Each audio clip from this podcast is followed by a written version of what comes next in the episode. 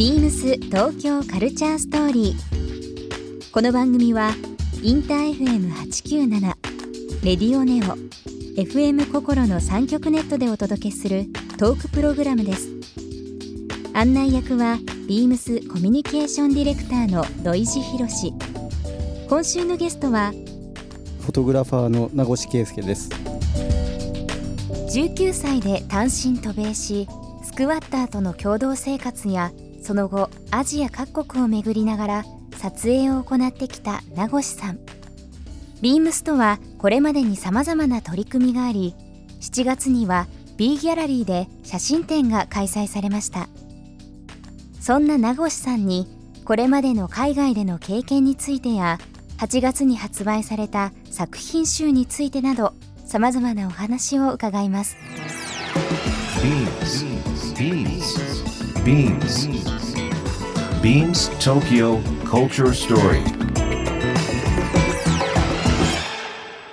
Beams Tokyo Culture Story This program is brought to you by Beams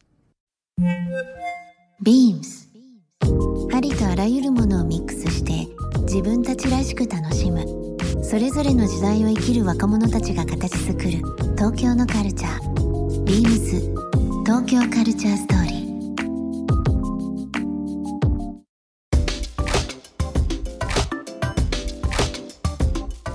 ビームスコミュニケーションディレクターの土井博史です、えー今週のゲストは、えーこちらの方になります。フォトグラファーの名越圭介さんです。こんばんは。よろしくお願いしまよろしくおす願いします。名越さんちょうど先月ですかね。あのーはい。大阪中津のイマジンとはい。いうお店ありますけども、そちらの方で写真展されてる時に僕ちょっとお邪魔しまして、はい。ちょうど大阪行っててその時以来ですかね。はいそうですね。はい。本当にまあ名越さんの写真をですね僕今日たまたまなんですけどあの好きなんで、あのなおさらですけど T シャツも着させていただいてますけどもまあ世界のねいろんなところ、まあ、国内はもちろんですけども、まあ、切り取って、えー作品とされてますけども、まあ、先日もあの写真集というか、まあ、本も出されたということなので、1週間、えーそういう写真のことはもちろんですけども世界のいろんなところでこういう経験をしたですとかこの本に関してのリリースも含めてお話しさせていただければなとありがとうございます。思います。カメラもう持たれて何年ですか？えーっと19の時なんからなんで、まあ 20, 20年20年ちょっ21年20ん？今今年で42なんでまあ 20, 20年ちょい。ってと同い年なんですよ。いやそうですよね。実は。もそうそう。もうなんかこうお恥ずかしい感じで、20年。ねもともとそのカメラまああの写真家になろうと思われたきっかけって何だったんですか？もともとまあ別に写真をやるつもりもなかったんですけど、うん。たまたままあ知り合いになったこう新聞社の社長の人がいて、はい。まあ、その人がまああのたまあかちょっと19の時にまあ海外に旅に出ようっていうのがあって、えでまあその時にまあカメラでも持ってけよみたいなうん。話があって、うん。でそこからあの一番最初サンフランシスコかはいなんかに入ったんですけど、その時にあの不法占拠者ってまあ、スクワッターって言われてるスクワッターはい、人たちと路上でうん。まあ、知り合って、うん。まあ、日本で見たことない人たちだったんで、うん。まあ、ちょっとそこでまあなんか、まあ、知らずにまあシャッターをしてて、はい。それがきっかけでまあ写真やるようになったみたいなあ感じそうなんですね。けど。はいまああの名越さんといえば、まあ、テレビの「クレイジージャーニー」もそうですけどもいろんな形で、まあ、その世界奥地といいますかね。まあなんかそういう危険地域も含めてですけどさまざまなその写真を通じて世の中にそのメッセージを送られているというイメージですけども1週間ちょっとね、あのなかなか聞けないことも含めてですけど伺いたいなと思います。はい。で名越さんがこう世界中まあ旅されながらとか、はい。カメラ持ちながらいろんなことを伝えられてますけどそんな時にちょっとぜひ持っていただきたいなと思うものをですね、はい。僕今日あのプレゼントでえー持ってきました、ありがとうございます。わすごい。ぜひ開けてください。あの毎回ゲストの方にあの、はい。ビームスの、まあ、取り扱っている商品の中ではい。自分があのゲストの方をイメージしてですおーあ僕ね。あ最高ですね。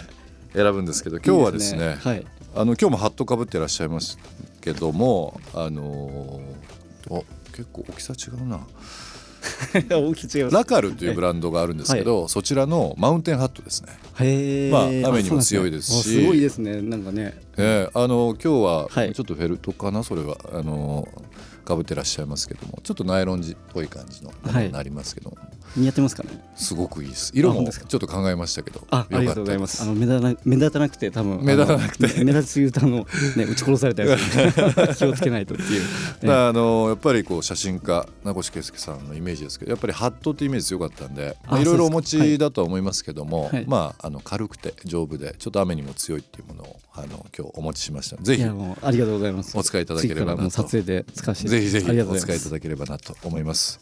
えー今日フォトグラファーの、えーゲストに来ていただいております。名越圭介さんにプレゼントさせていただきました。ラカルという、えーブランドのマウンテンハットですけどもリスナーの方1名様にもプレゼントさせていただきます応募には番組最後に発表します。キーワードが必要となりますのでぜひ最後までお聞きいただければなと思います。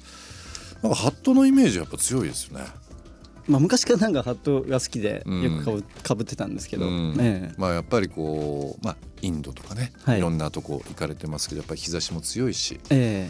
ね、そうですね。もうずっと炎天下の中っていうのもありますしね、でもカメラマンの人ってハット好きな人多くないですか？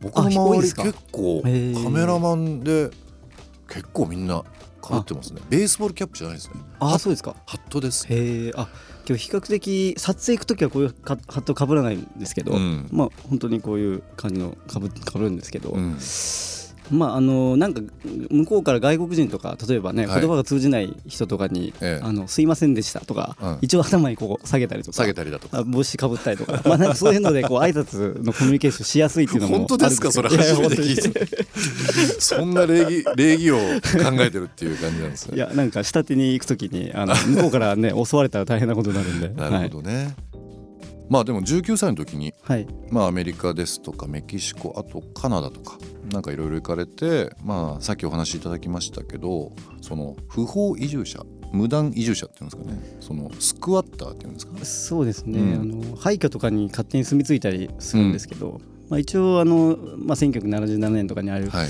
まあ、パンクとかが出てきた時に、まあ、反政府的な思想で、まああのうん自分たちはその政政府のあれを受けないんだっていうので、うん。まああのビルとかに勝手に不法占拠し始めたのがまあ最初のとかっていう。ちょうど僕らが生まれた年ぐらいですよね。まあそうですね。ね、はい。本当にそうですよね。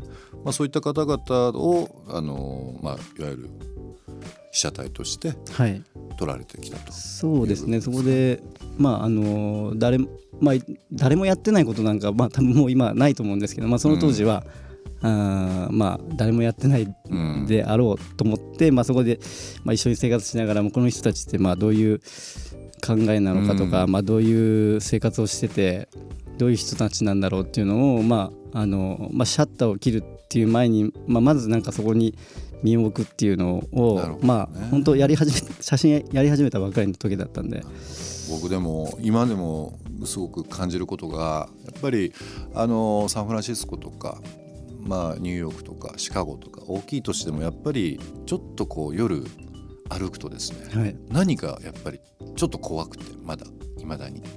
まあ、車乗ってて車がちょうど信号で止まる時もやっぱりこう日本とは違う、はいなんとなくやっぱキョロキョロしたりしちゃうんですよ。はいっていうのもやっぱりあの出張の時に何度か僕直接ないんですけど、あの一緒の同じチームが車荒荒らされちゃったりだとか。ああそうですか。そうですね、結構こうトラいろんなトラブルがあったりだとかっていうのがあったり、まあ、メキシコとかもそうですしこの間グアテマラもちょうど行ったんですけどなんか、はやっぱりこう治安的な部分でね、はい。あの不安な要素もありますけどそんな時にカメラをですね、はい。こう向けると、はい。言っちゃえばこう文句言われたり、はい。お金よこせとか、はい。なんかトラブルになったりしませんか、あ逆になんていうんですかねあのカメラがコミュニケーションのツールになるっていうか、うん自分の場合はそうそうなんですけど。で逆にあのまあその人たちをこうかっこよく撮ってあげたりとか、うんうん。まあ、そうすることによって、まあ、あのじこっちの、まあ、熱意みたいなのがうん。伝われば比較的、まあ、あの本当にね、うん。危ない組織みたいな人たちはちょっとだまあダメでしょうけどもちろん、うん基本的には、まあ、全部路上で自分も声かけてうん。全く知らない人と一緒にこう生活をしながらみたいなスタイルでずっとやってきたんでなんかこうこっちの、ね、熱意というかあの、ね、そういうのが伝わればあの割と撮影させてくれたりとか、うん。まあ、それが本当コミュニケーションの一つになってなんかちょっとしたコツってあるんですか？名越流コミュニケーションの取り方ってあったりすうーんまあ被写体にもちろんよると思うんですけど、うーんまあ、今言ってたような被写体の人たちはまあなんか大体まあお酒持ってってるうん。ととりあえずまあちょっと飲もうみたいな話でまあ路上でまあどこどっか違う場所で一緒にお酒飲んだりとかして、うまあ、好きな音楽がこうだとか、まあ、うん。その辺はちょっとこっちで合わせてったりする部分もあるんですけど、んはい。まあ、そんな感じでまあ近づいていく時も多いですね。うん。ビームス東京カルチャーストーリー。ゲスト名越圭介さんにプレゼントしたマウンテンハットをリスナー1名様にもプレゼント。応募に必要なキーワード「インド」を記載して番組メールアドレス beams897 アットマーク interfm.jp までご応募ください。詳しくは番組ホームページまで。